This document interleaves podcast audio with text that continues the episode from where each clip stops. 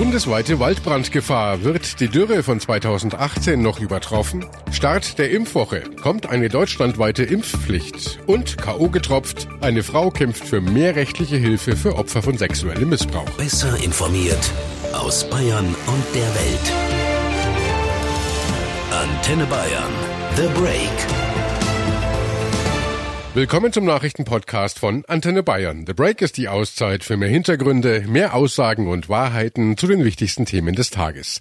Es ist Mittwoch, der 24. April 2019. Redaktionsschluss für diese Folge war 17 Uhr. Ich bin Antenne Bayern Chefredakteur Ralf Zinno. Hohe Waldbrandgefahr und Dürre. In einigen Regionen ist es im April sogar trockener gewesen als im vergangenen Dürrejahr. Wenn diese Witterung in den kommenden Monaten anhält, dann befürchtet der Deutsche Wetterdienst, dass sich die Dürre aus dem heißen Sommer 2018 wiederholen und sogar übertroffen werden könnte. Gleichzeitig fordert der Feuerwehrverband mehr Löschhubschrauber. Antenne Bayern Reporter Uli Reitinger. Wie wahrscheinlich ist es denn, dass es auch in diesem Sommer so trocken und heiß wird wie im letzten Jahr? Das kann man seriös noch nicht sagen. Die Experten sagen nur, es wird echt mal wieder Zeit, dass es mal wieder flächendeckend und länger am Stück regnet. Denn die Böden in vielen Teilen, vor allem Ostdeutschlands und auch im Süden, sind ausgetrocknet. Auch der trockene Winter brachte kaum Wasser, das die Böden hätten speichern können. Und so ist die Ausgangssituation natürlich schwieriger als vor dem letzten Sommer, als die Böden noch Wasser hatten. Also wenn es in den nächsten Monaten so trocken bleiben sollte, dann haben wir ein Problem, das dann nicht nur die Vieh- und Getreidebauern betrifft, sondern auch die Forstwirtschaft. Die Forstwirtschaft heißt, äh, die Bäume im Wald sterben ab, wenn es nicht bald mal regnet? Ja, auch Bäume können verdursten. Die Böden sind vielerorts viel zu trocken, von oben kommt nichts nach. Und so haben die Bäume nichts mehr, von denen sie zehren können. Das heißt, sie sind jetzt schon geschwächt und sterben irgendwann einfach ab. Dazu kommt, dass sich der Borkenkäfer bei heißem, trockenem Wetter sauwohl fühlt und vermehrt wie nix. Vier neue Generationen haben die im letzten Jahr geschafft. Und dann gehen die vor allem auf die ohnehin schon geschwächten Fichten los. Also die Bäume und nicht nur die brauchen einfach dringend Regen. Deutschland steuert also auch nach Einschätzung des deutschen Wetterdienstes auf einen weiteren Dürresommer zu. Wir haben mit dem Präsidenten des deutschen Feuerwehrverbands Hartmut Ziebs gesprochen. Wo sind denn aktuell die besonders gefährdeten Gebiete für Waldbrände? Also zurzeit sind sehr gefährdet Brandenburg, da sind sehr sandige Böden, sehr trockene Böden und der Süden Deutschlands mit seinen extremen Nadelwäldern. Ein Problem sieht Ziebs aktuell beim Defizit an Löschhubschraubern im Bund. Es gibt zu wenige, zu wenig tragfähige Hubschrauber, die die Bundeswehr nur vorhält. Hier müsste nachgesteuert werden. Hier fehlen uns circa 10 bis 20 Hubschrauber deutschlandweit. Was unternimmt denn die Feuerwehr, um Waldbränden vorzubeugen bzw. sich darauf vorzubereiten? Die Prävention im Waldbrand ist extrem wichtig. Große Waldbrandschneisen, Verkehrswege für die Feuerwehren in den Wäldern vorzuhalten, Löschteiche vorzuhalten, den Waldboden, so schön das auch ist, ein bisschen zu entrümpeln, damit das brennbare Material nicht so zahlreich vorhanden ist. Und da müssen sich die Feuerwehren auch noch ein bisschen darauf vorbereiten durch Training. Und was kann jeder Einzelne tun, um einen Waldbrand zu verhindern? Also bitte kein offenes Feuer im Wald verwenden, nicht grillen im Wald auf freien Flächen, auf Wiesenflächen, die trocken sind. Bitte nicht rauchen im Wald und der berühmte Pkw mit dem Katalysator auf der Wiesenfläche auch bitte dort nicht parken, denn der heiße Katalysator kann die Wiese entzünden. Allein in Bayern gab es äh, in diesem Jahr bereits acht Waldbrände. Deshalb kreisen aktuell auch eigens Flugzeuge zur Waldbrandbeobachtung über dem Freistaat.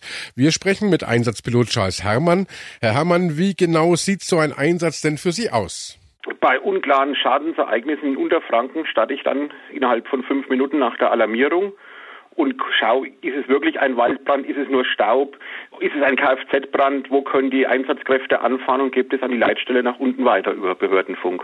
Und wie merken Sie jetzt, dass es sich tatsächlich um einen Brand handelt? Äh, meistens äh, erkennt man es erst, wenn man näher dran ist, weil auf ein paar Kilometer Entfernung sieht eine Staubwolke ähnlich wie eine Rauchwolke aus. Man muss wirklich nah hinfliegen und dann zu schauen, okay, es ist ein Traktor, der gerade mulcht oder es ist ein Acker, der bestellt wird oder es ist wirklich ein Brand. Dann nehme ich mir Kontakt direkt mit der Leitstelle auf, mit der Zuständigen, sagen denen genau, wo es ist, was wir von oben sehen und die alarmieren dann die zuständige Feuerwehr und gegebenenfalls unterstützen wir die dann noch über äh, Erkundung der Anfahrtswege und dergleichen. Warum ist es denn nachmittags gerade besonders gefährlich? Ja, der Sonnenstand ist ein recht hoher, da strahlt die Sonne in den Wald rein. Wir haben momentan noch nicht sehr viel Grün an den Bäumen. Also wenn da unten irgendeine Glasscherbe oder dergleichen liegt, wirkt es wie ein Brennglas und dann geht es leider los mit dem Brand. Und äh, welche Auswirkungen die Trockenheit auf Wälder in Deutschland hat, das weiß natürlich die Geschäftsführerin des Deutschen Forstvereins Alexandra Arnold. Nun haben wir ja in ganz Deutschland schon längere Zeit eine Trockenphase. Stellenweise ist es jetzt schon wieder so trocken wie im vergangenen Sommer.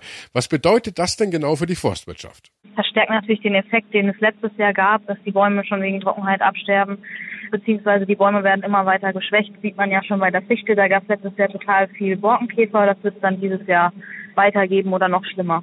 Eine kurze regenlose Zeit ist in der Regel aber ja kein Problem für Pflanzen, aber wenn die Dürre anhält, bedroht das natürlich die Forstwirtschaft. Normalerweise ist es ja so, dass wenn der Boden mit Wasser gefüllt ist, dass die Bäume auch eine Zeit lang ohne Regen auskommen und von dem Wasser im Boden zehren können. Aber das können sie ja jetzt gar nicht, weil gab keinen Schnee, es gab keinen Regen so richtig im Winter.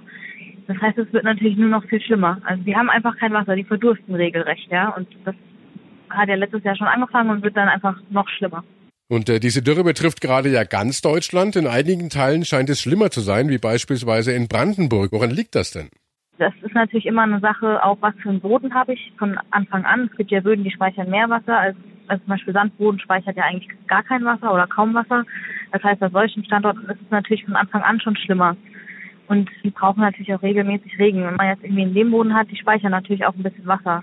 Der Speicher muss natürlich aufgefüllt werden. Deswegen müsste es jetzt eigentlich mal regnen. Und das auch mal eine Zeit lang. Dringend Regen. Tja, wie es bei uns in Bayern in den nächsten Tagen so aussieht, das fragen wir nun Lisa Augenthaler aus der Antenne Bayern Wetterredaktion. Ja, ein bisschen müssen wir noch abwarten. Heute gibt's noch Sahara-Staub über Bayern.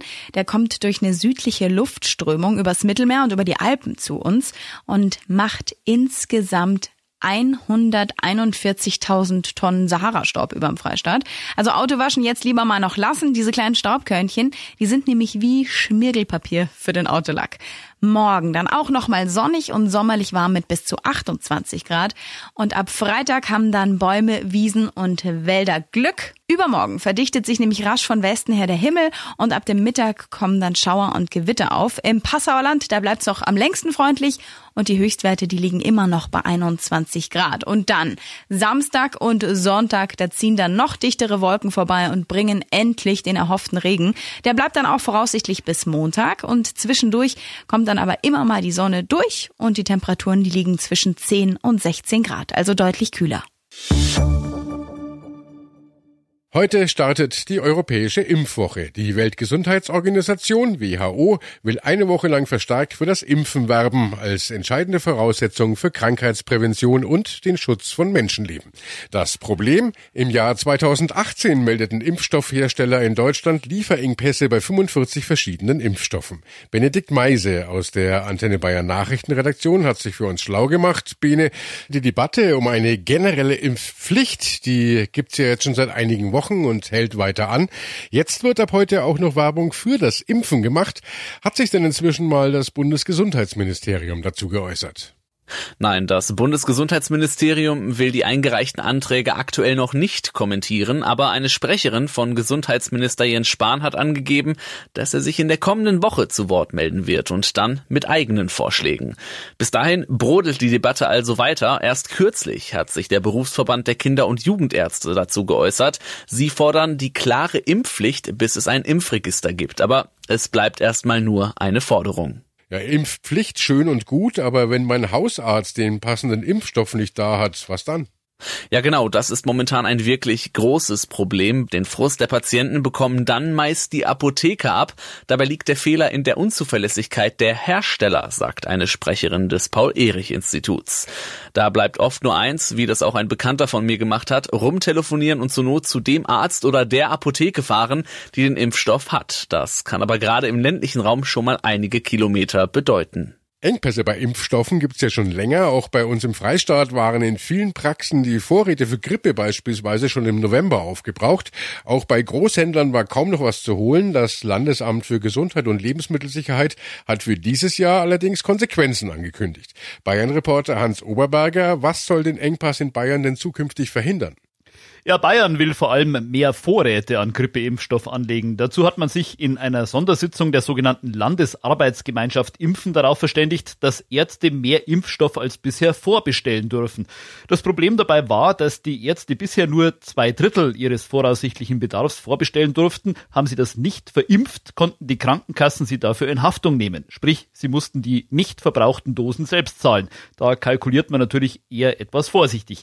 Jetzt wurde diese Menge, die vorsorglich angeschafft werden darf, auf drei Viertel angehoben. Sprich, die Ärzte können mehr vorbestellen, ohne damit ein größeres Risiko einzugehen. Und auch die Pläne für eine generelle Masernimpfpflicht werden konkreter. Die WHO und das UN-Kinderhilfswerk UNICEF haben erst vor kurzem wegen der Ausbreitung der Masern Alarm geschlagen. Allein in den letzten Wochen ist die Zahl der Masernfälle doppelt so hoch wie im vergangenen Jahr. Auch mit tödlichen Folgen. Bei einer von 1000 Masernerkrankungen kommt es zur Hirnhautentzündung.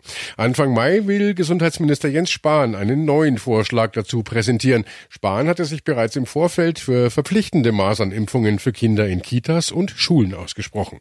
Naja, ich sehe halt Probleme und da, wo Probleme sind, so bin ich gestrickt, da versuche ich die auch zu lösen. Und dann gibt's Debatten, die zum Teil über Jahre, alle sechs Monate wiederkommen. Nehmen Sie aktuell die Debatte zur Masernimpfpflicht, die geht seit Jahren. Immer wenn irgendwo ein Ausbruch ist, fängt die Debatte an und sie endet dann irgendwie im Nichts. Das ist nicht mein Politikansatz. Ich werde im Mai Vorschläge machen, etwa auch zur Impfpflicht für Masern in Kindergärten, in Schulen, weil da geht es nicht nur ums eigene Kind. Weil ich finde, aus Debatten muss halt auch mal Handlung erfolgen. Probleme nicht einfach nur besprechen, sondern auch lösen. Das ist tatsächlich mein Ansatz.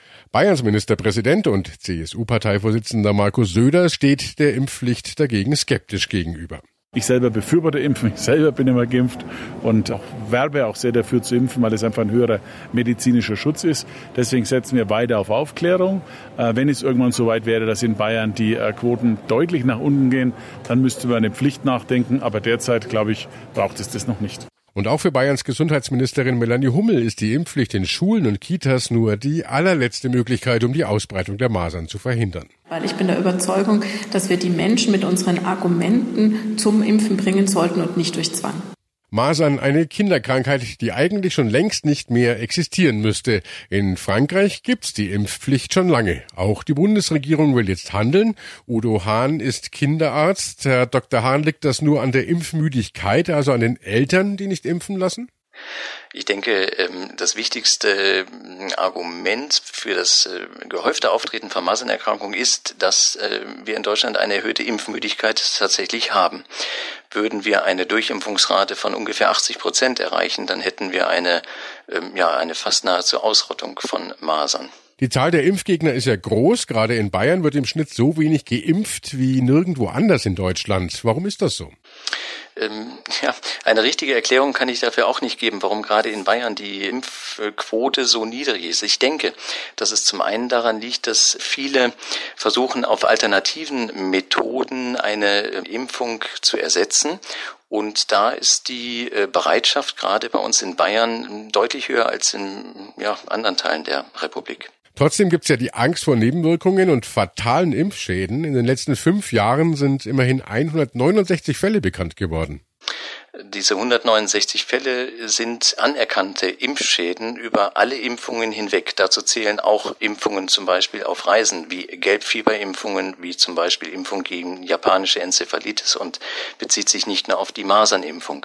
Es gibt immer die Möglichkeit, einen Impfschaden zu erleiden, wobei man dazu ganz deutlich sagen muss, der Schaden durch eine Infektion eines ähm, Virus ist deutlich höher von der Wahrscheinlichkeit, als den Schaden durch eine Impfung zu erleiden. Ja, und nun Impfpflicht, ja oder nein? Was sagen Sie? Ich bin kein Befürworter einer Impfpflicht. Ich denke, dass wir durch eine verbesserte Aufklärung, durch einen etwas entspannteren Umgang mit dem Thema Impfen, durch einen offenen Umgang, was das Impfen angeht, eine deutliche Verbesserung herbeiführen können. Eine Impfpflicht einzuführen, halte ich für nicht sinnvoll. Ja, die Diskussion geht also sicher weiter. Was sagen denn abschließend die Bayern selbst dazu? Wir haben nachgefragt. Impfen finde ich sehr, sehr wichtig. Eigentlich müsste es vorgeschrieben werden. Also muss unbedingt geimpft werden, damit keine Krankheit ausbricht. Das Kind kommt ja dann zu Schaden, wenn die das nicht impfen lassen. Und das finde ich unverantwortlich von den Eltern. Also ich halte die Impfpflicht für absolut notwendig, weil Masern und die Krankheiten, die heute geimpft werden, die braucht in der heutigen Zeit kein Mensch mehr. Jetzt, ob man wirklich eine Pflicht braucht für eine Grippeimpfung, das sollte man eher jedem freistellen. Unsere Kinder sind alle geimpft. Wir stehen positiv dafür, weil wir glauben, dass es besser ist, davor was zu tun, als wenn es zu spät ist. Eine Frau kämpft um Gerechtigkeit. 2013 wird Nina Fuchs in einem Münchner Club Opfer von K.O.-Tropfen. In unserem Podcast Ungeschminkt, der Mädelsabend, hat sie nun ihre Geschichte erzählt. Julia Wendel aus der Antenne Bayern Redaktion, du hast mit Nina gesprochen. Ja, und ich kann echt nur den Hut vor ihr ziehen. Die heute 36-jährige Übersetzerin hat wirklich ein Martyrium erlebt und hat sich daraus wieder zurück ins Leben gekämpft. Vor sechs Jahren wird Nina beim Feiern durch K.O.-Tropfen ausgenockt und von zwei Männern vergewaltigt. Sie wacht dann in einem Gebüsch wieder auf. Ich bin da in dem äh, Park dann vor diesem Club, wo ich war, zu mir gekommen aber es sind wirklich nur Bruchstücke. Hat da auch überhaupt keine Erklärung, wie ich da in diese Situation geraten bin. Erinnerungen an die Tat hat sie bis heute kaum. Sie schleppt sich dann nach Hause, schläft ein paar Stunden und geht dann zu ihrer Schwester. Zu spät schleppt die sie dann zur Polizei. Die K.O.-Tropfen sind nicht mehr nachweisbar. Von den Behörden fühlt sich Nina nicht ernst genommen und von den anschließenden Untersuchungen fühlt sie sich im Nachhinein eher noch zusätzlich traumatisiert. Wenn da jeder Zentimeter von deinem Körper echt penibelst untersucht wird, jede Körperöffnung mit Millimeter-Maßband dann irgendwelche blauen Flecken noch abfotografiert, eine geistig gesunde Frau tut sich das nicht an mit einer Lügengeschichte. Davon bin ich sehr überzeugt, weil ich das einfach jetzt mal durchlaufen habe und es ist echt uncool. Sie erstattet Anzeige. Auf die DNA, also auf das Sperma, das in ihr gefunden wird, findet sich aber zunächst kein Treffer im System. Lange tut sich in ihrem Fall nichts. Nina wartet ab bis letztes Jahr. 2018 findet sich ein Täter. Der sitzt bereits wegen anderer Vergehen im Gefängnis. Ninas Verfahren wird aber trotzdem nicht nochmal neu aufgerollt und wird sogar eingestellt. Der Grund angeblicher Mangel an Beweisen. Es könne nicht bewiesen werden, dass es sich bei dem Beschuldigten wirklich um den Täter handelt, weil ich ja Erinnerungslücken habe. Der DNA-Treffer allein reicht der Staatsanwaltschaft nicht für einen Prozess. Nina gibt nicht auf. Sie will ihren Fall nochmal aufrollen und wird selbst aktiv. Sie startet eine eigene Online-Petition. Ihr Ziel ein fairer Prozess. Über 97.000 Unterschriften sind bereits zusammengekommen. Das äh, komplette Interview gibt's bei uns unter ungeschminkt auf antenne.de und überall, wo es Podcasts gibt. Julia, die Zahl der Straftaten mit K.O.-Tropfen steigt ja bei uns in Deutschland immer weiter an.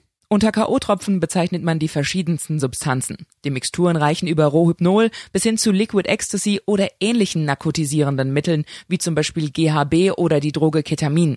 Die Opfer werden teilweise bewusstlos oder total außer Gefecht gesetzt und eine Überdosierung kann sogar zum Kreislaufkollaps oder zum Atemstillstand führen. Im Nachhinein erinnern sich die meisten Opfer an nichts mehr und tragen schwere Traumata davon.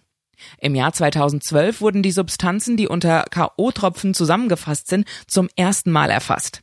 Seitdem ist die Zahl der Anzeigen im Zusammenhang mit K.O.-Tropfen drastisch gestiegen. Wie viele Menschen jährlich tatsächlich Opfer von K.O.-Tropfen werden, darüber gibt es keine verlässliche Statistik. Das liegt oft daran, dass die meisten Betroffenen erst spät oder gar nicht bemerken, dass sie Opfer geworden sind. Später lässt sich dann die Droge oft einfach nicht mehr nachweisen. Andere schämen sich aber auch einfach viel zu sehr oder haben eben Angst, dass man ihnen nicht mehr glaubt. Ein Gegenwirken ist schwierig, denn K.O.-Tropfen sind meistens geruchslos und geschmacksneutral. Gibt's denn sonst irgendwelche Vorsichtsmaßnahmen, die Frauen hier treffen könnten? Sich selbst gegen solche Übergriffe zu schützen, ist fast unmöglich. Klar, man kann sein Glas im Auge behalten, aber ein kleiner Moment der Unachtsamkeit reicht schon und zack ist es passiert. Eine 25-jährige Studentin aus Karlsruhe hat jetzt ein Armband entwickelt, das die Substanz mit einem Schnelltest erkennt. Man tupft einfach eine kleine Menge der Flüssigkeit aus dem Getränk auf das Testband, verfärbt das sich dann blau, sind wahrscheinlich K.O.-Tropfen im Getränk. Aber auch hier das Problem, einen hundertprozentigen Schutz kann auch das Bändchen nicht garantieren. Wer selbst zum Opfer wird, Hilfe braucht oder sich weitergehend informieren möchte, alle Informationen hierzu haben wir zusammengestellt im Internet unter antenne.de. Und das war The Break, der Nachrichtenpodcast von Antenne Bayern an diesem Mittwoch, den 24. April 2019. Ich bin Chefredakteur Ralf Zinno. Antenne Bayern. Besser informiert. Jeden Tag. Zu jeder vollen Stunde auf Antenne Bayern. The Break. The Break gibt's auch morgen wieder um 17 Uhr. Jetzt abonnieren.